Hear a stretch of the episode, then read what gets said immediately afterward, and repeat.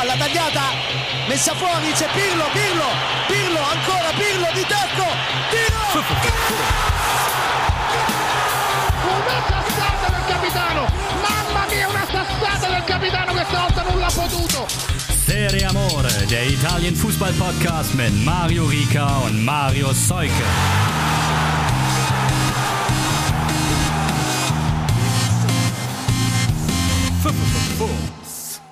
Ciao ragazzi, ich hoffe, ihr seid gut durch die Ostertage gekommen. Es ist Ostermontag und Grüße gehen raus. Diese Folge widme ich Tim Gollos. Ja, selbstverständlich. Montag 0 Uhr war das ganze Ding noch nicht online. Ich war gestern auf Maloche, deswegen wie immer kommt die Folge am Montag, aber halt nicht Montag 0 Uhr. Trotzdem vielen, vielen Dank für das Feedback. Tut mir leid, dass du heute Nacht besoffen im Bett noch keine neue Folge gehört hast trink heute einfach nochmal, dann kannst du dir reinziehen, was wir zu sagen haben zum italienischen Fußball, zum Spieltag, der ja schon am Samstag gespielt wurde, weil gestern in Italien natürlich niemand gekickt hat, zumindest nicht in der Serie A. Und an meiner Seite ist der Aaron Hunt der Serie Amore Redaktion, Mario Seuke. Es wird ja immer besser mit den Spitznamen. Grüße, Grüße aus der Stadt des Windes und Schneeschauers. Öh, hier scheint noch die Sonne, aber winden tut es auch ganz gewaltig. Ich, wir verzeichnen Verluste. Eine Abdeckplane der Tischtennisplatte liegt im Garten der Nachbarn. Oh nein. Ich habe mir jetzt auch überlegt, was macht man da? Ich warte einfach drauf, bis sie wieder in die andere Richtung gewindet wird. Sehr gut. Weil sonst müsste ich jetzt über die Mauer klettern und dann nachher vielleicht noch die Selbstschussanlage da angeht. deswegen, deswegen ähm, ja, solange es nicht regnet, ist, geht es der Tischtennisplatte hoffentlich gut. Ja. Dir auch, oder? Trotz ja, Schneeschauer? Natürlich. Ich bin quasi heute davon geweckt worden, dass auf dem Nachbarbalkon ein äh, Blumenkübel zerschellt ist. Uh. Also hast, hast du das so in deinen Traum eingebaut? Ken, äh, kennst du das, wenn irgendwelche Sachen in deinem Traum passieren und dann merkst du, das war irgendwas, was in der Realität gerade passiert ist? Auf jeden Fall. In dem, also jetzt in dem Fall leider nicht. Das wäre das wär auch natürlich gut gewesen, ja kurz Revue passieren lassen. Letzte Folge, unsere Squadra. Wir haben im Nachhinein auch nochmal viel Feedback dazu bekommen und Einsendungen. Herzlichen Dank dafür. Eine sehr, sehr schöne Beteiligung, die wir da hatten, rund um diese Folge. Das ähm, freut uns beide sehr. Und wir hatten ja versprochen, dass wir noch die Fragen von Davide beantworten sollten, wollten, die jetzt nichts mit der Nationalmannschaft zu tun hatten, sondern die haben sich hauptsächlich um die Trainer und das eventuell entstehende Trainerkarussell gedreht. Und wir haben gedacht, wir nehmen einfach mal die Fragen heute als roten Faden und hüpfen so durch den Spieltag. Mm, und zwar wollte er wissen, zum einen, ob Conte nächstes Jahr noch Bock auf Inter hat. Und dann sind wir schon beim Tabellenführer. Ein, ja, mal wieder so ein Meisterschaftssieg. Weil Bologna war nicht schlecht. Inter gewinnt durch das Tor von Lukaku aus der 32. Minute bei Bologna und Sinisha Mihailovic, die sich tatsächlich aber echt nicht schlecht verkauft haben. Und gerade in der Schlussphase auch nochmal zwei, drei gute Gelegenheiten hatten, da doch auch noch einen Punkt mitzunehmen. Aber Contes Truppe steht. Ja, das war alles in allem doch wieder eine, eine souveräne Interleistung, wie häufig in den letzten Wochen eigentlich. Klar, Bologna hat gut mitgespielt und äh, Sinisa Michailovic hat sich nach dem Spiel wie so häufig äh, darüber beschwert, dass man aus den Ansätzen, die man sich herausspielt, zu wenig macht. Da hat er auch mal wieder recht gehabt. Aber also so wirklich gefährdet war Inter eigentlich nie. Und zur Frage, also äh, Contes Meisterlächeln sozusagen nach der äh, in der Pressekonferenz nach dem Spiel. Also sieht, sieht für mich eigentlich eher so aus, als, als hätte er auch nächstes Jahr noch Bock. Also wenn, wenn da jetzt nicht der, der große Hammerschlag kommt mit, den, mit der finanziellen Situation rund um die Besitzer von Suning, ja, dann ist Conte auch nächstes Jahr noch dabei um dann das, was er in zwei Jahren Champions League äh, nicht geschafft hat, vielleicht dann nochmal ja, nachzuholen, im, im, im Achtelfinale gegen Sporting rauszufliegen oder so. genau. Also, ich meine, ich glaube, so ganz fertig ist er noch nicht. Ne? Also da hat er jetzt schon noch das ein oder andere Ziel vor Augen. Wobei die Frage schon nicht unberechtigt ist, wie ich finde. Man, man weiß ja bei ihm nie genau, wie jetzt gerade so die Lage ist. Nee, es ist, ist ja richtig. Also wenn, wenn Inter jetzt sagt, äh, ich glaube das nicht, aber wenn sie sagen, oh, wir müssen, wir haben kein Geld, wir müssen Lukaku verkaufen oder so, dann weiß nicht, dann hat er wahrscheinlich tatsächlich keinen Bock mehr. Hm. Aber also noch deuten die Anzeichen ja deutlich nicht in diese Richtung. Von daher würde ich mir da, wäre ich ein, ein Interista, ja, keine Sorgen machen. Hm. Ganz kurz noch, das neue Tattoo von Brozovic. Weiß man da genaueres? Aber will ich es wissen? Also ich. der hat eine, der hat eine, also ich meine, der hat schon ein, auf der Hand, glaube ich, so ein Smiley auch. Ist ja irgendwie auch großer Social Media Fan und jetzt hat er am Hals so eine ähm, Zeichentrick-Bombe. Also so wie aus so einem 90er, also so weiß nicht, Bugs Bunny oder keine Ahnung. Ja, genau, das ist Bomberman okay. oder so. Ach ja, weiß nicht. Kann ich, äh, kann ich gut mit um so. also Zeichentrickkram habe ich äh, selbst auch viel auf dem Arm, also von daher.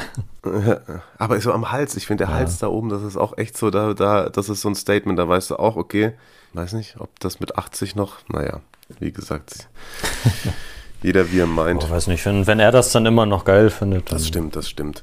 So, soll er machen. Er ist, wenn er, wenn er dann im äh, eingeknastet ist für, für ja. ja. Ähm, bei, bei Inter steht ja auch so ein bisschen, ist ja auch eigentlich, steht schon auch ein Umbruch vor der Tür, oder? Also es sind schon so ein paar Spieler, die es dann nächste Saison auch so auf der Kippe stehen, so altersmäßig. Das würde auch für mich noch tendenziell eher dafür sprechen, dass es vielleicht irgendwie Konter nicht die nächsten fünf Jahre da bleibt, weil so der Umbruchtrainer ist er auf jeden Fall, glaube ich, nicht. Das stimmt. Also es könnte natürlich sein, dass er irgendwann sein Projekt dort quasi äh, beendet ansieht aber ich bin mir gerade nicht hundertprozentig sicher. Sein Vertrag läuft bis 22 oder 23. Mhm. Mal sehen. Mal sehen. Was über was also was transfermarktmäßig überhaupt möglich ist dann jetzt im, im, im Sommer. Also Vorstellung davon, wie was da zu verstärken wäre, hat er bestimmt. Ich denke, da, da können wir vielleicht dann auch, wenn es wenn die Meisterschaft gesichert ist und es, es darauf zugeht, dann weiß nicht, laden wir, glaube ich, mal wieder den, den Thomas Hörner ein und dann kann er uns erzählen, was da, was da Phase ist. Ja, auf jeden Fall. Dem hatte ich eh versprochen, dass wir so einen Meister-Podcast dann mit ihm machen. Ah, sehr gut. Ich glaube, vorletzter Spieltag spielen sie dann gegen Juve, mhm. aber auswärts leider. Aber ich glaube, das wird ihm auf jeden Fall auch nochmal, ja, wenn man ihn so kennt, glaube ich, einen gewissen Push geben, da dann sich Scudetto-haft ja. äh, in Schale zu werfen und Juve zu zeigen, wer Chef war dieses Jahr. Ja. Ist eh ganz lustig, ne? wenn man sagt, ähm, nach der Zeit Del Neris bei Juve, als man Siebter wurde, fing so dieses, dieses ganze, diese Juve-Ära, begann eigentlich mit Agnelli und Conte. Und jetzt ist Conte auch derjenige, der sie wieder beendet. Das stimmt, ja. Hat das, äh, das, äh, das Juvische Mir San Mir hat er jetzt mit äh, zu Inter genommen, zumindest seit weiß nicht, November. Ja, absolut. Und bis, bis 22 läuft sein Vertrag, das habe ich gerade gesehen. Und das wäre ja dann auch, also wenn er den nicht verlängert, wäre das ja wegen Umbruch und so sehr passend. Hm, das stimmt. Naja, er ist auf jeden Fall, was ihn von den anderen Trainern, glaube ich, so krass unterscheidet, ist zum einen, du hast gerade schon gesagt, also die, die Siegermentalität hat er mitgebracht und äh, eingeimpft bekommen im Vergleich zu anderen. Und er hat das Team halt komplett hinter sich. Ne? Also das merkst du schon, dass er alle angezündet hat. Das ja, ist schon ein großer Verdienst von ihm. Und auch ja. die Kritiker in Mailand selbst, glaube ich, hat er jetzt langsam zum Verstummen gebracht. Ganz anders ähm, bei seinem alten Verein, bei Juve. Ich weiß nicht genau, wie, wie die Fragestellung von Davides war, aber eigentlich ist es eh klar, ob Pirlo schon gescheitert ist, war die Frage. Nach dem 2-2 im Derby und jetzt sogar nur noch Platz 4 ähm, unter der Woche gegen Napoli ist schon fast, es ist ein Endspiel, weil Napoli ist punktgleich. Wenn Napoli gewinnt, äh, rutscht Juve sogar aus den Champions League-Rängen raus. Ähm, auf Inter sind es 12 Punkte Rückstand. Inter mit einem Spiel weniger, auch 8 Punkte Vorsprung vor Milan. Und das der Vollständigkeit halber äh, noch äh, hinzuzufügen. Und ja, bei bei Pirlo, wow, also nach dieser Niederlage gegen Benevento, jetzt das 2 zu 2 im Derby, super unnötig. Also Juve hat die eigentlich am Anfang komplett an die Wand gespielt und dann so ab der 20., 25. Minute gab es aber einen Bruch im Spiel irgendwie und das ist für mich vollkommen unverständlich. Und das ist auf jeden Fall kein, nicht die Reaktion gewesen, auch ergebnistechnisch gesehen, ähm, die man sich erwartet hat, würde ich mal sagen. Also noch in der Phase, wo Juve so stark war, Chiesa, 13. Minute mit der Führung mal wieder, Morata mit der Vorarbeit, 27. und 46. aber dann zweimal Sanabria und Ronaldo in der 79. dann mit dem Ausgleich, dann hatte auch nochmal Juve Chancen, dann hatte aber auch nochmal Sanabria eine Chance zum, zum Dreierpack. Ähm, es war so ein bisschen Spiel der Torhüter auch. Auf der einen Seite Chesney sah zweimal nicht super gut aus. Und ich glaube, letzte Woche habe ich ihn noch einmal so halb kritisiert. Sirigu, eine sehr gute Partie gemacht, wie ich finde. Und ja, was bleibt da jetzt stehen? Was bleibt, was, was bleibt von diesem Spiel, von der generellen Saison und der Frage, ob Pirlo gescheitert ist? Also wenn auch noch Wojciech Chesney in die äh, Fehlerhaftigkeit seiner Vorderleute mit ähm, sich einreiht sozusagen, dann puh, dann, dann wird es langsam haarig auf jeden Fall. Hm. Denn das, weiß nicht, das hat man zuletzt von ihm bei der Roma gesehen. Also so, so wirklich so eklatante Fehler hm. gefühlt, oder? Ja. Auch der, also der Pass von, von Kulusewski vorher. Boah, ja, wow. Der, der, der, der, zweit, der zweitschlimmste Rückpass äh, dieses Spieltags. Puh, der ist, äh, glaube ich, glaube ich, völlig verunsichert. Ja, Pirlo wusste nach dem Spiel auch nicht mehr so richtig, was er, was er denn dazu sagen soll. Also meinte, wir haben, also Juve hat zu berechenbar gespielt, zu viel Quergepasse. Ist, ist sicherlich richtig, aber ist ja kein, äh, also keine Erklärung dafür, wie man innerhalb kürzester Zeit irgendwie so das Momentum in einer Partie abgibt. Bei einem Gegner, der jetzt also natürlich hat, sind die heiß gewesen, so keine Frage, Torino, aber ja, die, die waren ja jetzt auch in den Vorwochen nicht gerade in bestechender Form so. Hm. Ja, unerklärlich. Also und ja, also für Turin war es natürlich ein super wichtiger Punkt im Abstiegskampf. Ich habe auch wieder geflucht, ey, wow. Ja, stimmt. Aber ähm, also wenn Juve jetzt auch noch gegen Napoli verlieren sollte. Ja, wann ist das? Ist das Mittwoch oder was? Ja, genau. Ja, das wird, äh, wird ein heißes, heißes Spiel auf jeden Fall. Also so äh, mit, der, mit der Form auf, auf ihrer Seite, weiß nicht, war, war Napoli gefühlt noch nie. Mhm. Ja, das, das wird so, eigentlich, eigentlich ist, sind das ja diese Momente, in denen Juve dann halt auch immer da gewesen ist. Aber Napoli auch. Also Napoli hat ja auch, also mal gerade in der Saison sich auch schon immer gut präsentiert in den Spitzenspielen. Ist richtig, nee, ich meine aber halt auch in, in der Vergangenheit. Also wenn, wenn man vielleicht mal gesagt hat, oh, jetzt weiß nicht, jetzt könnte da mal wieder einer ranrücken oder so, dann, dann hat Juve das also auch ebenso Bayern mir San mir mäßig äh, weggespielt einfach und halt irgendwie 2-3-0 gewonnen und dann, dann wurde sich diese Frage einfach nicht mehr gestellt. Ne? Also, und das sieht man, also sehe ich halt irgendwie nicht. Ist auch blöd, weiß nicht. Jetzt haben wir vor drei Wochen wieder, haben wir gesagt, ja, Juve top und äh, keine Ahnung und jetzt muss man das alles wieder kaputt reden, so äh, Story of our Season irgendwie. Aber hilft halt nichts, ne? Ja, aber wenn du gegen halt Benevente zu Hause verlierst und dann so einen Auftritt im Derby und ja, ja. dann noch aus der Champions League ausscheidest, ich weiß es nicht. Hauptsache Weston kann feiern. Oh ja, oh Gott. Ja gut, vielleicht war es auch Karma, ne? Sind jetzt zumindest auch wieder ins Training eingestiegen, habe ich gelesen. Alle drei? Also ja, ja. Dybala, Mel, Arthur, Melo und Mhm. McKenny ähm, Ja. vom Pirlo aus dem Kader genommen, weil sie Corona-Party gemacht haben. Klasse, Glückwunsch. Ja.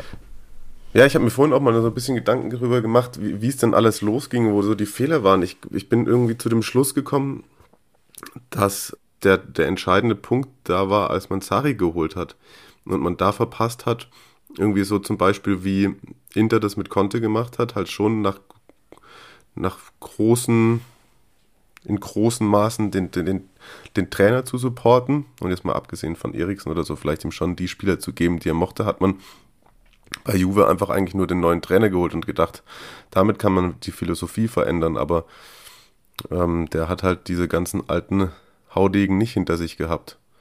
Und da hätte man vielleicht ein, schon einen Umbruch auch in Spielermaterial ändern sollen.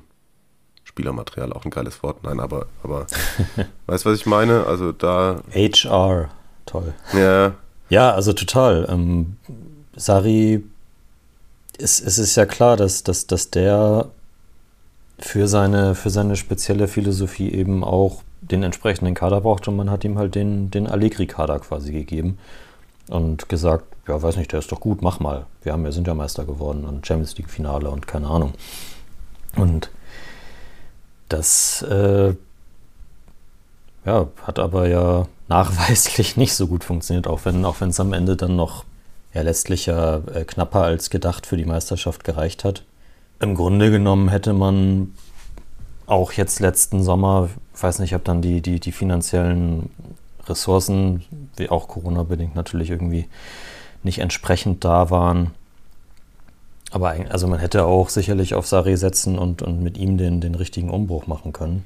Viele falschen, viele falschen Managemententscheidungen auf jeden Fall, würde ja, ich mal sagen. Auf, auf jeden Fall. Also es ist, ich sehe auch, auch weiterhin nicht die Hauptschuld bei, bei Pirlo. Ich bleibe dabei, ihn zu verteidigen. Mhm. Das ist, äh, die, die gesamte Situation ist ziemlich undankbar für ihn. So, er, er nimmt die Herausforderung an, hat, hat kaum Zeit auf, auf Vorbereitung und so weiter, hat äh, eine, eine ja, bröckelnde, äh, bröckelnden Juve-Palast sozusagen, wenn man das, das, das Bild von der Mannschaft irgendwie mal auf ein Haus überträgt. Äh, und weiß nicht, versucht da halt irgendwie da zu kitten und das klappt aber alles nicht so richtig. Und ja, weiß nicht, vielleicht, also Chiellini hat auch, hat auch gesagt, so er und er und Buffon und so auch die jetzt eben die alten Haudegen, ja, wir stehen natürlich hinter unserem alten Kumpel und äh, wir werden auch, je nach, weil die ja noch keine Vertragsangebote bekommen haben, jetzt keine Probleme machen und so, aber ja, weiß nicht, ob die, die Mannschaft wirkt halt auch unzufrieden und weiß nicht, ob da noch, noch jede Entscheidung so befolgt wird, wie sie, wie sie Pirlo vorgibt. Mhm. Schwer von außen natürlich zu sagen. Ja. Ja, spannend auf jeden Fall. Und dann eben jetzt halt schon sowas wie ein Endspiel um die Champions League am Mittwoch, bevor wir zum Gegner Napoli kommen, ganz schnell, weil wir den dritten Platz übersprungen haben. Ähm, so nicht mehr ganz so krass im Fokus, aber mit solider Arbeit und dem dritten Sieg in Folge. Atalanta gegen Udinese 3-2 gewonnen. Setzt sich erstmal fest auf Platz 3 aller Ehren wert auf jeden Fall. Muriel und Zapata auch mal wieder in bestechender Form. War knapper als gedacht, wobei äh, sie da auch, glaube ich, durchaus hätten die noch höher aus dem Stadion schießen können. Mm, dann lass uns aber ähm, zu Napoli gehen und dem kommenden Gegner von der Juve, denn die sogar schon mit dem vierten Sieg in Folge einem ja, packenden 4 zu 3 gegen Crotone, wo man auch zwischendurch wieder gedacht hat, wow, was machen sie denn jetzt? Das war ja komplett ungefährdet. Wenn man sich da mal so den Torreigen anschaut, ähm, erst Insigne, dann Osiman, dann Simi mit dem Anschluss, dann aber auch Mertens mit einem wunderbaren Freistoßtor zum 3 zu 1 und dann auf einmal 48. nochmal Simi und dann Junior Messias 3-3 stand es dann. dann. Da wollte ich auch zwischendurch nochmal kurz irgendwie ähm, Kostas Manolas. Weiß ich nicht so genau, was gerade sein Auftrag da ist, aber das war weit weg von Serie A-Niveau, was der da hinten rumgestümpert hat bei den Toren. Also bei zwei Toren, ich glaube, bei zwei Toren sah er unfassbar alt aus. Ja, also wo bei, bei Simis zweiten, also wie, wie kann man den, äh, den Stoßstürmer des Gegners irgendwie so allein lassen und so aus den Augen verlieren? Das, das ist schon hart gewesen. Ja. Und das ist auch wieder so, das ist so der Manolas, an den ich mich dann manchmal erinnere, wenn der Name fällt, so wenn, wenn, wo ich dann auch denke, so, boah, ich finde also, ja, ich glaube, es ist ein unglaublich guter Verteidiger, sonst hätte er sich auch nicht so lange da oben gehalten, aber das ist einer, bei dem ich immer an solche Tage denke. Ja, schade eigentlich, weil ich finde den auch von seiner ganzen Mentalität her und so eigentlich richtig geil.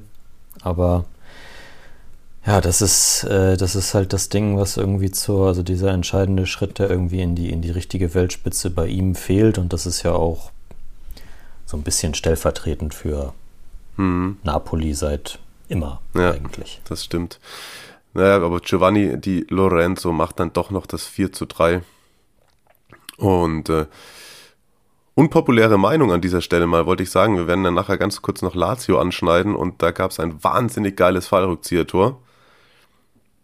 Ich sag mal, das 2 zu 0 von Napoli durch Osimhen, finde ich, war das schönere Tor. Ja, mega gut rausgespielt halt, ne? Das war so geil. So dieser in, Insigne von außen auf, auf Fabian Ruiz, dann der wieder so ein Chippass in die Tiefe und dann Scherenschlag, Außenriss von Insigne auf Osimhen und der über die Linie. Also das war so, das sah wieder nach auch ganz viel Napoli-Schule aus. Das war richtig, richtig schön. Ja, Megator, auf jeden Fall.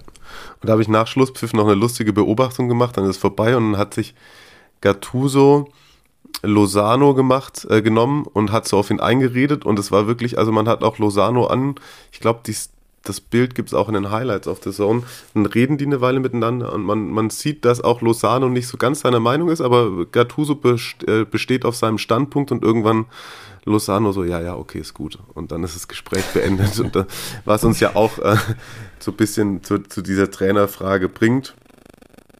Ähm, wie geht's mit äh, Rino bei der SSC weiter? Also ich finde eigentlich, wenn, wenn Napoli tatsächlich Juve da jetzt noch aus den Top 4 rausstößt und halt in die Champions League kommt, dann hat man wenig Argumente, nicht mit ihm weiterzumachen. Und er selber? Achso, du meinst, dass, äh, dass er selbst vielleicht denken könnte, nee, ich habe keinen Bock mehr darauf?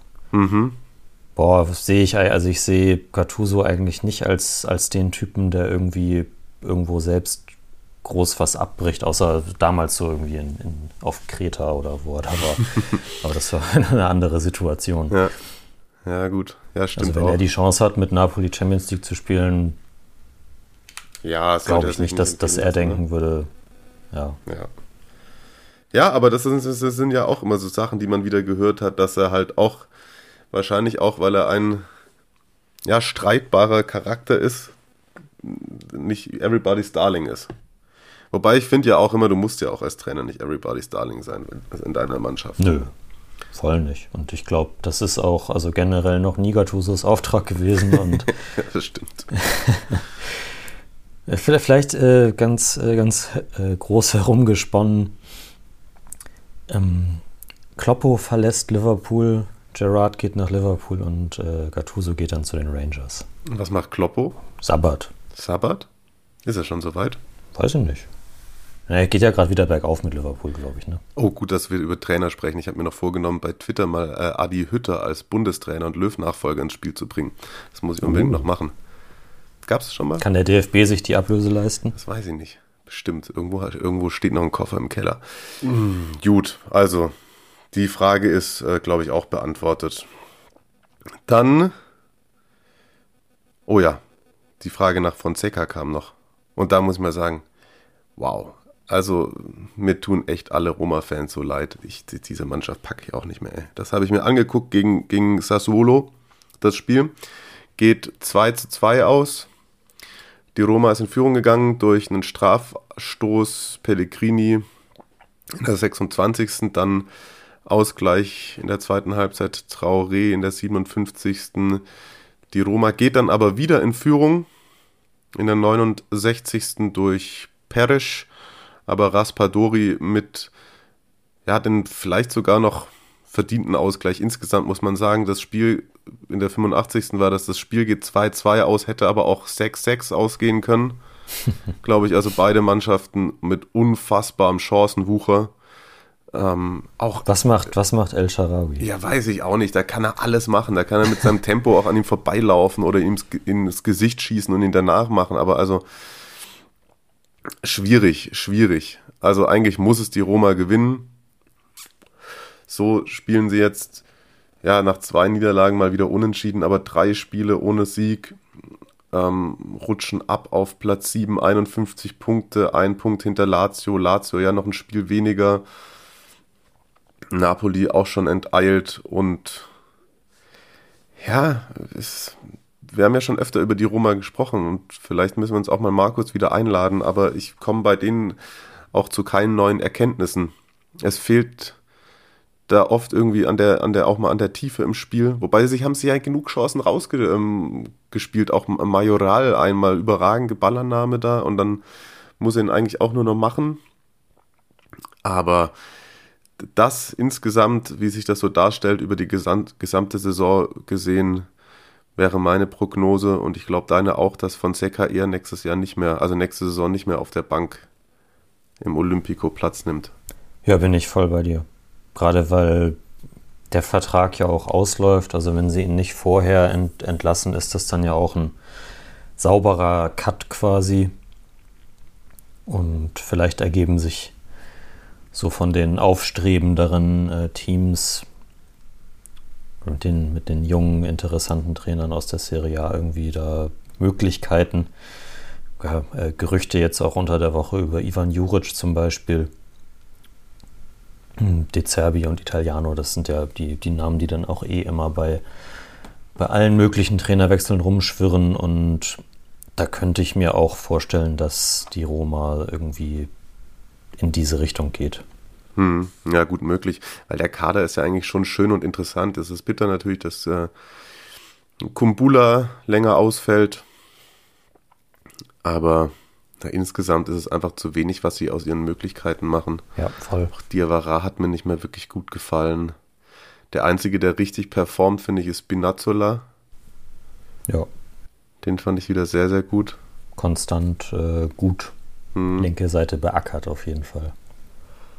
Ja, auch stark das Tor von Peres vorbereitet. Ja. Im Vorfeld gute Einzelaktion.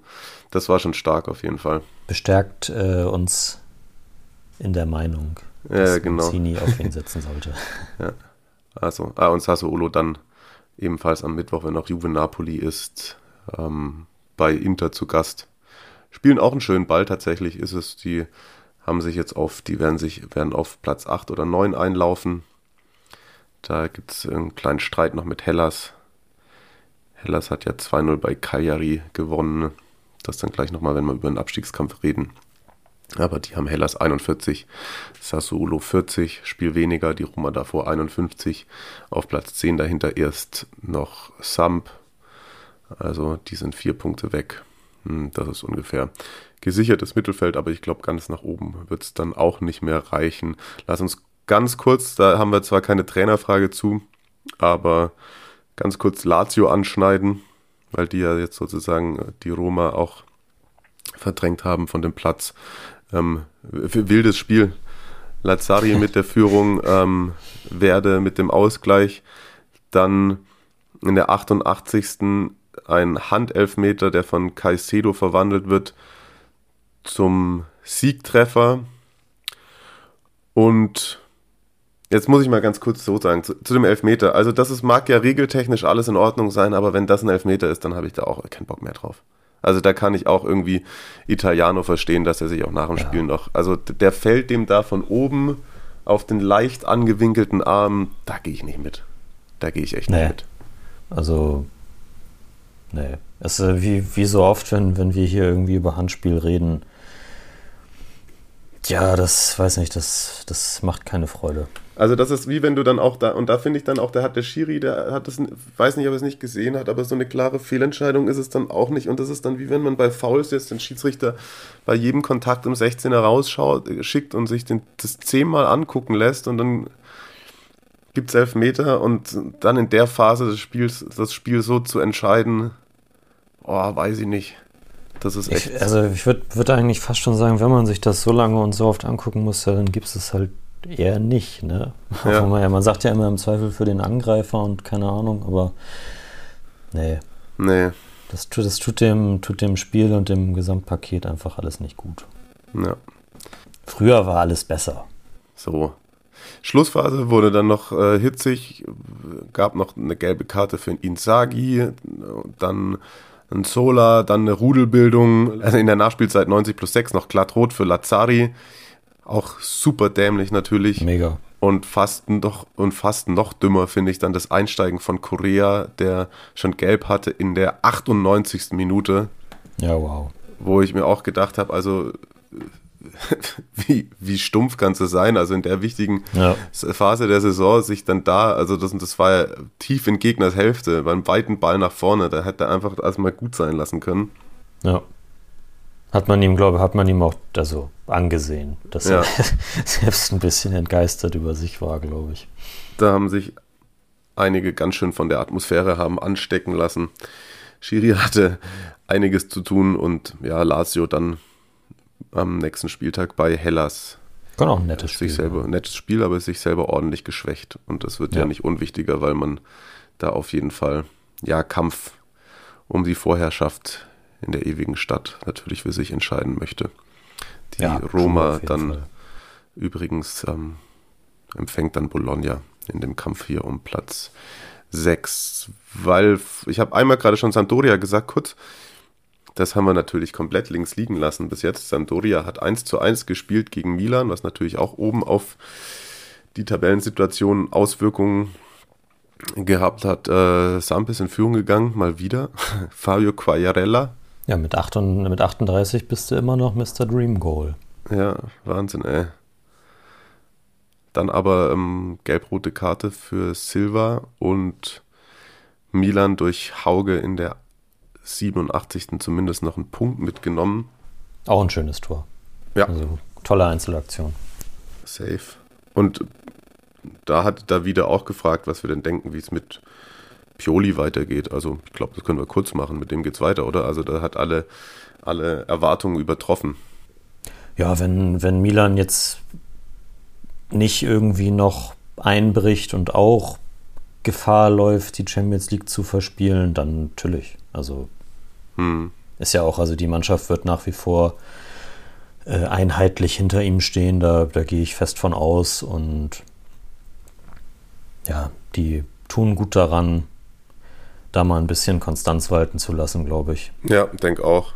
Dann kann man, kann man nächstes Jahr immer noch sehen. Also wenn, ist ja auch, das, es liegt halt eben auch einfach daran, dass, dass der Kader jetzt auch im Vergleich zu den, zu den anderen Teams da oben eben vielleicht nicht so tief ist. Die sind auch krass von, von Verletzungen gebeutelt. Man hat denen einfach auch angemerkt jetzt im, am Samstagmittag, dass ja, also die wirkten total platt und ausgelaugt irgendwie. Hm. Also da haben die, die Abstimmungen haben nicht funktioniert, äh, die Pässe sind nicht angekommen. Nach vorne war das gar nichts. So, ja, das, das liegt ja nicht daran, dass der Trainer irgendwie falsch aufgestellt hat oder so. Stehen bei 60 Zählern. Das sind aktuell vier Vorsprung auf Napoli.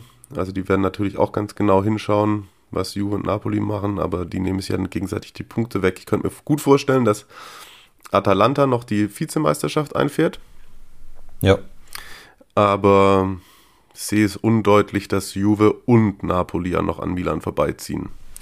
nee, das ist ja auch, also Milan hat jetzt natürlich eine, eine nicht mehr so gute Phase seit ein paar Wochen, aber da sind ja dann trotzdem auch immer Spiele dabei gewesen, die sie dann irgendwie doch noch dreckig gewonnen haben und das wird jetzt auch, das wird sich auch so fortsetzen auf jeden Fall. Sind wir gespannt. Und spielt auch, also Theo Hernandez spielt dann auch nicht immer so ein, so Pass, der, der dann zum, zum Gegentor führt, glaube ich. Und ja, Ja, das ist dann der schlimmste Rückpass gewesen des Spieltags, oder? genau. Am nächsten geht es dann auswärts bei Parma ran und das bringt uns in den Tabellenkeller. Sag du mir doch mal ganz kurz mit dem 2 zu 2 bei Benevento zufrieden oder unzufrieden? Ich, ich kann 2-2 nicht mehr sehen. Scheiß Ergebnis. Ja, Wahnsinn, da hätte man viel Geld machen können in den letzten Wochen bei Parma. Ja. Es ist also wieder, wieder zwei, wieder zwei Standardgegentore. Dann tatsächlich auch Trainerentscheidungen, die man durchaus hinterfragen kann. Also ich habe ja irgendwie schon vor ein paar Wochen mal gesagt, ich will Gervinho nicht mehr sehen. Und das war gestern dann auch wieder, gestern, ne, Samstag, äh, Montag sind wir ja gerade, äh, wie ein Mann weniger auf dem Platz und er darf trotzdem, weiß nicht, bis zur 80. oder so, bis, bis dann Mihaila eingewechselt wird, wo man sich dann auch wieder fragt, warum so spät und Hm. das, äh, das ist alles blöd. Also dem, das Spiel muss man eigentlich gewinnen. Ja, einzige äh, Aktion, wo er wirklich in, in Szene war, äh, in der 60. als dann wegen ihm das Tor aberkannt wird. Bist du da, gehst du da mit der Entscheidung mit? Habe ich nicht verstanden. Mhm, verstehe ich. Also auch, auch, im, auch in der in der Wiederholung oder in den, als ich mir das, das Highlight-Video dann nochmal angeguckt habe, also ich verstehe immer noch nicht, warum der Schiedsrichter das abpfeift. Ja, weil er steht auch hinterm Torwart, ne? Und er blockiert ihn da nicht Ja. so krass und boah, Ja. schwierig. Und schwierig, dass ausgerechnet Kamil Klick getroffen hat, ne? ja, in der ersten Halbzeit konnte er. Ja, und beim Jubeln schneller als sonst im Rückwärtsgang, ey. Und dann, und dann auf den Knien im Stile eines Spitzenstürmers an der Eckfahne gefeiert. Ja. Ähm, Ist ja torgefällig nach, nach Standards war er ja schon immer. Also ich glaube bei, bei Torino oder wann hat er doch mal irgendwie auch zehn Saisontore Mhm. gemacht. Ja. Naja, das war auf jeden Fall die Führung. Kurtic 55. Ausgleich, dann dieses Abseits-Tor. Gagliolo war das. Ionita hat dann Benevento in Führung gebracht und Parma gleicht in der 88. aus und hat in der Nachspielzeit auch nochmal eine Riesenchance. Aber weil halt der späte Ausgleich ähm, für Parma fiel, hatte ich gerade die Frage so gestellt, ob das jetzt zufrieden ist oder nicht zufrieden. Aber klar, eigentlich muss es gewinnen. So hast du jetzt 20 Punkte, hast vier Rückstand auf Torino und schon neun auf Spezia davor. Also eigentlich Torino muss der Maßstab sein und die haben halt noch ein Spiel weniger. Es ist, es ist nach wie vor so, dass, dass ich der Meinung bin, dass das Cagliari, wo der auch ja der jetzt der Trainereffekt, glaube ich, komplett äh, eingebrochen ist, da hatte hier ähm, Steffen, unser Hellas-Fan, mit seinem, äh, übrigens Empfehlung, äh, neuer Blog Mentalita Calcio, Hm, genau, Grüße. Mm, hatte, hatte gestern auch dazu geschrieben, dass, äh, also dass das eigentlich auch schon wieder gar nichts war von Cagliari. Und äh, es unverständlich ist, dass, warum Hellas so lange gebraucht hat, glaube ich, bis zur 50. oder 60. um in Führung zu gehen. Durch Barak. Und Boah, ich habe ihn erst gar nicht wiedererkannt. Der hat die Haare abgeschnitten, ne? Echt? Boah, Frechheit. Der hat ganz kurze Haare jetzt. Das, äh, das heiße ich nicht gut. Ja. Aber gut, ich, äh, ich heiße es gut, dass er, dass er dieses Tor geschossen hat, auf jeden Fall. Nee, und ich, also, dass, dass eben die beiden das schwerere Restprogramm haben im Vergleich zu Parma. Und vielleicht, weiß nicht, geht ja was gegen Milan. Vielleicht. Ich kann aber auf jeden Fall sagen, kannst die Uhr danach stellen, dass Turin jetzt am Wochenende gegen Udinese gewinnt. Nee, Udinese ist, ist äh, ich vertraue darauf. Ja, aber die sind jetzt da genau da, wo sie locker die Saison ausklingen lassen. Ja, wär, wäre, wäre irgendwie passend und logisch. Ja. Aber da, da kann ich da kann ich nicht objektiv an die, an die Sache rangehen. Sorry. Das ist das gleiche wie bei äh, Genua und Florenz, wo du auch eigentlich hättest ein Monatsgehalt auf Unentschieden setzen können, geht dann 1-1 aus. Flauwitsch und äh, Destro mal wieder getroffen in der Bei Partie. der Rückkehr. Mhm. Bei der Rückkehr. Und ähm, jo, Ribéry hat sich eine rote Karte abgeholt, wo er auch schon gedacht hat, ich bin jetzt im Urlaub, aber ein paar Spieltage wird nicht bis zum Saisonende gesperrt, aber war trotzdem auch ziemlich dämlich. Typische Ribéry. Classic, Classic Franck. Ja, einfach mal so, ach komm, hier, Zweikampf verloren, ich halt voll den Schlappen drüber. Und dreht dann noch auf den, also da, da merkst du auch in dem Moment, fehlt es im Oberstübchen, glaube ich. Also Ja. Genau, naja, also ach genau, von Crotone können wir uns, glaube ich, verabschieden.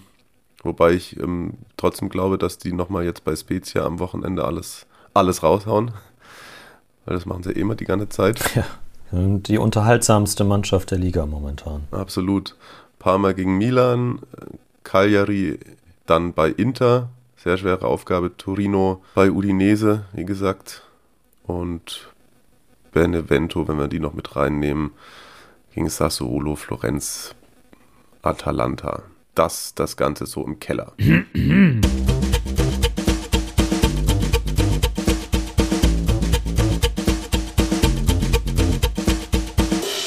Giocatori sorpresa. Aber es gibt auch schon den ersten Aufsteiger zu begrüßen und zwar den Aufsteiger in die Serie B. Der erste ist fix eingetütet und es handelt sich dabei um Ternana, die in der Serie C, welche Staffel? Äh, C. Staffel C. Ich mache mir gerade mal auf, um mir das anzugucken, weil das, hat, das ist auch an mir vorbeigegangen, aber dafür haben wir ja dich. Genau. Ternana ähm, hat sich fix den ersten Platz gesichert mit 81 Punkten. Platz 2 Avellino 63, also Ternana ist aufgestiegen und das hat dich mal wieder in die Spur geschickt und ihr habt gerade einen Jingle schon gehört. Marius hat sich mal ein bisschen den historischen Kader von Ternana Calcio angeschaut. Ja, so sieht's aus. Mal kurz äh, zur, zur Saison von denen, also weil das einfach super beachtlich ist. Also 81 Punkte hast du gerade schon gesagt, 81 von 96 möglichen. Torverhältnis von 80 zu 24, also äh, viel souveräner kannst du es eigentlich nicht machen. Ähm, durchaus auch äh, Vorteile, was, was das Spielermaterial anbelangt. Also ein äh, Bologna-Leihgabe Cesar Falletti, ein Uruguayer, der äh, bei Transfermarkt einen Marktwert von 1,5 Millionen Euro hat und damit mit großem Abstand den, den höchsten in der Liga. Der vorher auch schon, also von 2013 bis 2017 schon mal bei Tenana gespielt hat, deswegen ähm, kommt das wahrscheinlich auch, dass er jetzt auch wieder da am Start ist. Da äh, ja, da, da rocken sie einfach durch die Liga. Und ich habe mir auch äh, einmal kurz nochmal angeschaut, wie das eigentlich sonst so in den Ligen aussieht. Ähm, du hast gerade gesagt, vor Avellino, also es ist ja so, dass die ersten immer fix aufsteigen und dahinter dann eine äh, unglaublich lange Playoff- und äh, Relegationsgeschichte noch stattfindet. Bis zum zehnten Platz haben die, haben die Mannschaften äh, Chancen noch aufzusteigen. Ähm, glaube aber auch nur die besten beiden. Und äh, in der Staffel C könnte das äh, auch noch interessante Mannschaften wie äh, Bari, Catania, Foggia und Palermo betreffen, die alle unter den Top 10 sind. In der B-Staffel, da führt Padova aktuell mit 70 Punkten vor dem FC Südtirol. Das äh, finde ich auch mal ganz charmant, wenn die aufsteigen würden. Perugia, Modena, Cesena sind da auch noch in Schlagdistanz und in der A-Staffel haben wir Como ganz vorne. Die sind ja auch vor 17, hm, 18 Jahren mal in der Serie A gewesen, dann mittlerweile auch drei oder viermal neu gegründet. Hm, Alessandria äh, Provercelli dahinter und auf Platz 9 äh, Juves U23, also die können, die dürfen ja, glaube ich, äh, und können auch noch aufsteigen. Aber das äh, werden wir natürlich im Auge behalten. Ternana, ja, äh, keine, keine große äh, Historie in der Serie A, trotzdem aber den, den einen oder anderen bekannten Spieler auf jeden Fall in der Historie. Und ha, guckt euch mal das, das Logo von denen an, das finde ich mega gut. Hast du das vor Augen? Nee, aber ich suche mir es raus. Ja. Grün, rot und ein gelber Drache in der Mitte, also oldschooliger geht es eigentlich nicht. Finde ich super. Oh ja. Und, oh, schick. Ja. Und äh, ähnlich stark sind auch einige Namen, die die in der, äh, in der Historie haben. Ich habe mir, es, es ging, weil es nicht so viele sind, wie es zum Beispiel bei jetzt bei Palermo äh, vor einigen Wochen der Fall gewesen ist. Slobodan Rajkovic übrigens, kurzer Spoiler, ist nicht dabei. die für Ternana gespielt. Ähm, so richtig in Kategorien habe ich es nicht unterteilt, aber eine dann doch, die, die klassische heutige Trainer. Und äh, Davide Nicola hat mal bei Ternana gespielt, Christian Stilini, der Co-Trainer von Antonio Conte, Roberto D'Aversa, Parma-Trainer und äh, Christian Bucci, ehemaliger Napoli-Stürmer und auch äh, war der mal in der Serie A, war bei Benevento oder so Trainer. Ist aktuell bei Empoli angestellt und ist auf gutem Weg in die, in die Serie A aufzusteigen. Dazu zwei äh, unbekanntere Familienmitglieder, nämlich Igor Saniolo, der in der Saison 2002-2003 bei Ternana gespielt hat. Das ist der Vater von Nicolo. Ah, krass, okay. Ja, hatte ich nicht auf dem Schirm, dass, äh, dass der ja, dass der einen Vater hatte, der auch Profi war. Aha. Und auch ein Sohn der nicht, an, der nicht ganz an die äh, großen Tage seines Vaters herangekommen ist, nämlich äh, Lorenzo Di Livio hat auch mal bei oh. Ternana gespielt. Oh. Wie auch einige absolute Legenden nämlich den, den hatten wir schon mal bei, ja, bei Siena, glaube ich, ähm, bei den Calciatori Sorpresa Mario Frick, Mhm.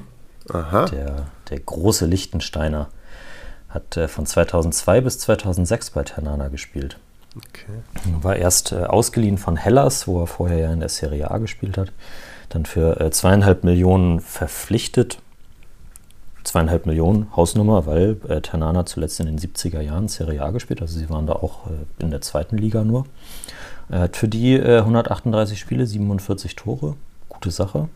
Ist äh, Rekordtransfer ähm, hinter Alberto Masi.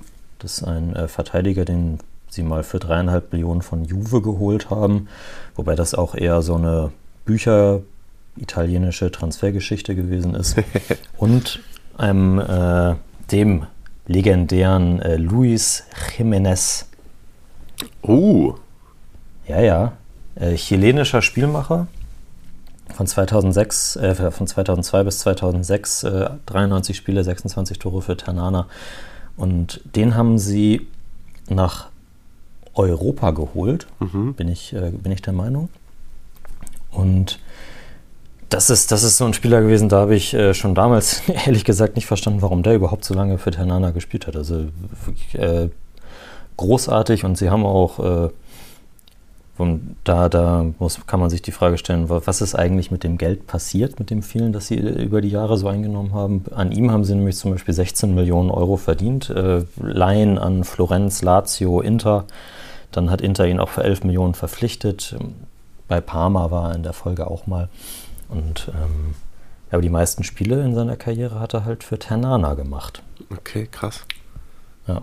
Heute übrigens bei seinem äh, Jugendclub äh, CD Palestino in Chile. Okay. Ein Verein gegründet von äh, palästinensischen Einwanderern und äh, mit großer Tradition, dass dort immer äh, Chilenen spielen, die auch die palästinensische Staatsbürgerschaft haben. Das aber nur nebenbei. Hui, okay, spannend. Die haben auf jeden Fall geile Trikots, habe ich gerade gesehen. Ich habe mich ein bisschen hier irgendwo auf Ja. die. Ähm, Da, äh, Markus, Hm. schlag zu. ja, Ternana auf jeden Fall. Sowohl heim als auch auswärts. Ja, können wir für, ne, für nächstes Jahr fürs, äh, fürs Ranking im Auge behalten. Kurz vor äh, Luis Jiménez hat, hat einer äh, bei Ternana gespielt, vier Jahre lang von 98 bis 2002, den ich auch schon irgendwie häufig in dieser äh, Kategorie drin hatte, und zwar Fabrizio Miccoli. Hm, mhm. 100, 135 Spiele, 35 Tore, ging dann für 7,5 Millionen zu Juve, also auch da äh, große Ablöse, die, die Ternana bekommen hat. Ein Jahr Überschneidung hatte er noch mit, ähm, da werden sich vielleicht Fans von Roma, Inter, äh, Genua oder Florenz erinnern, mit äh, Hussein Karja oder Charja oder wie auch immer, äh, ehemaliger marokkanischer Nationalspieler, auch äh, 127 Spiele für Ternana gemacht, 10 Tore.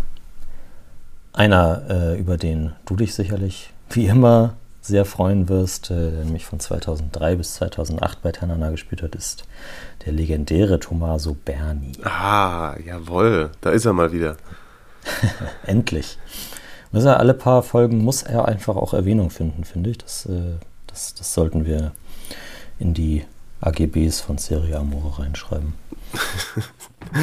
Auf jeden Fall. Ehre wem Ehre gebührt.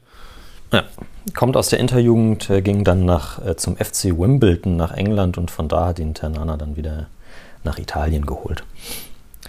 Ein Spieler, der, ja, weiß nicht, so, dem, dem vielen wird er wahrscheinlich gar nichts sagen, aber ich, äh, die, die eine Zahl fand ich, fand ich so unglaublich krass, dass ich ihn deswegen erwähnen musste. Sagt dir noch der Name Corrado Grabbi was? Boah, ganz, ganz dunkel, maximal. Ja, war, war auch nie, also nie Serie A-mäßig irgendwie großartig am Start, hat aber von, 2000, äh, von 1998 bis 2001 und in der Saison 04-05 für äh, Ternana gespielt.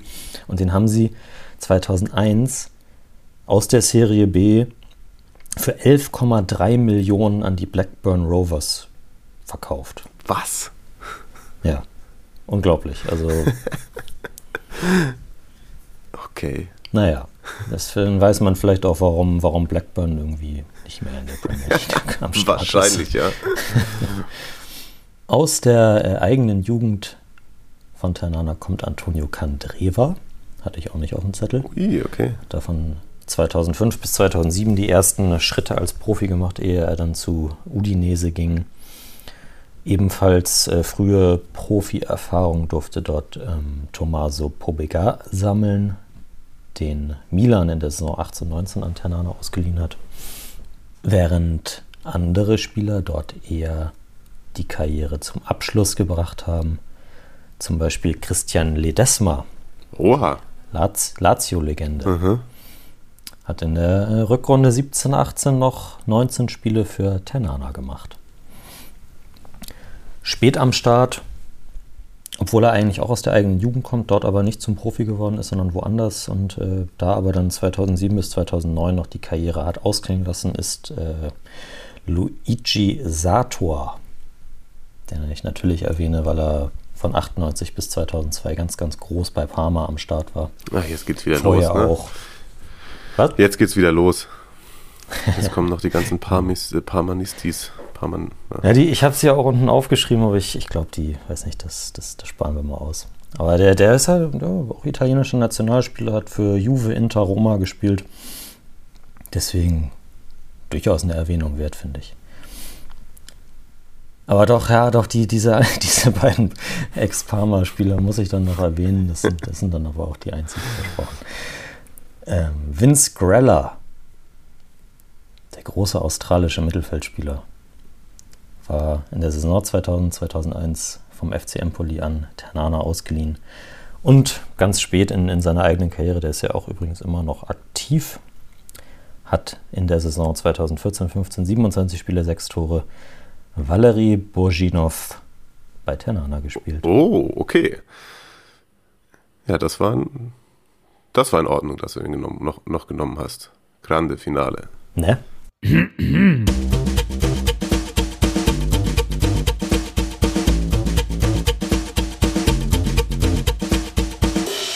Giocatori sorpresa. Ja, da war doch wieder was für jeden dabei, würde ich mal sagen. Hoffe auch in der Folge. Lasst gerne Feedback da und bevor Marius seine üblichen ähm, Community Management äh, Sachen äh, abfrühstückt, das habe ich dir glaube ich noch gar nicht erzählt. Äh, Patrick hat mir bei Twitter geschrieben, dass er sich freuen würde, wenn wir mal eine Squadra Eterna Polen machen und er hat mir seine sogar schon geschickt. Oh. Also vielleicht machen wir das mal in den nächsten Wochen irgendwann. Und äh, hiermit schon der Aufruf, äh, schickt uns doch eure liebsten polnischen Gastarbeiter in der Serie A. Also auf den ersten Blick äh, finde ich seine Aufstellung schon sehr gut und da sind doch auch einige dabei tatsächlich, Ja, stark. mit der man eine schlagkräftige Truppe zusammenstellen könnte. Sehr, sehr gerne, machen wir. Ja, eh auch. Also wenn ihr dahingehend äh, Vorschläge habt, was äh, sowohl Squadra Eterna als auch äh, Calciatori Sorpresa angeht, oder wenn ihr zum Beispiel auch mal ein, äh, ein Wort habt, das ihr von Stefano erklärt bekommen wollt in der italienischen Klasse, dann dürft ihr das natürlich auch oder sollt ihr gerne an uns herantragen. Twitter und Instagram sind da die üblichen Wege. Verlinkt uns oder weiß nicht, schreibt uns einfach im, im Feed an oder slidet in die DMs. Könnt ihr auch beim FUMS-Account machen, bei Instagram zum Beispiel. Da, die Sachen kommen auch alle bei uns an. Genau, so geschehen heute Nacht von Tim Gollos. Nochmal Genau. Grüße an dieser Stelle. Und Ja. ich hoffe, bis inzwischen wieder wach. Ja, äh, mach, mach so weiter. Heute um 0 Uhr kannst du dir das Ding dann reinziehen. So ist es nämlich. Weiterhin auch, äh, wenn ihr Stadionerlebnisse habt, an die ihr euch gerne zurückerinnert, schickt uns eine Sprachnachricht bei Instagram. Da einmal aufpassen, da geht maximal eine Minute, also da muss man dann vielleicht zwei, dreimal ansetzen. Gar kein Problem, das äh, schnibbelt Mario gerne zurecht und fügt es dann hier ein. Aber sowas von. Ja, ja. Ja, Fragen natürlich auch immer gerne genommen, sowie alle positive wie negative Kritik. Außer Hate, wenn wir mal wieder Juventus zu doll runter machen, da stehen wir drüber. So ist es. So ist es. Und natürlich, wie heißt es, äh, hier abonnieren, Sterne und äh, Bewertungen und dergleichen. Alles gerne genommen. Zieht euch bei, bei Spotify mal die, äh, die FUMS Podcast Playlists rein. Da äh, die Kollegen Jan, Budde und Leon Herzog und so weiter kümmern sich da auch immer um eine nette musikalische Auswahl, um das äh, Programm abzurunden. Das stimmt. Das solltet ihr auf jeden Fall mal ausprobieren. Dann bleibt mir nur noch zu sagen, wünsche ich euch eine schöne Woche mit Nachholspielen, Champions League, DFB-Pokal wird auch gezockt, habe ich gesehen. Und äh, ja, kommt gut durch die Woche, bleibt gesund und dann hören wir uns nächsten Montag. Allerdings nicht um 0 Uhr, sondern Montag ist der Aufnahmetag normalerweise. Das nochmal zur Sicherheit, damit es äh, da keine Verwirrungen gibt. Marius, ich wünsche dir eine gute Zeit. Danke für deine Sorpresas. Ja, sehr gerne. Es hat mir wieder großen Spaß gemacht. Genieß noch äh, die, die Münchner Sonne. Es zieht gerade zu. Es zieht gerade oh. zu. Dann äh, rette die Tischtennisplatte. Oh ja, oh ja. In diesem Sinne, Ping Pong und Arrivederci. Ciao, ciao.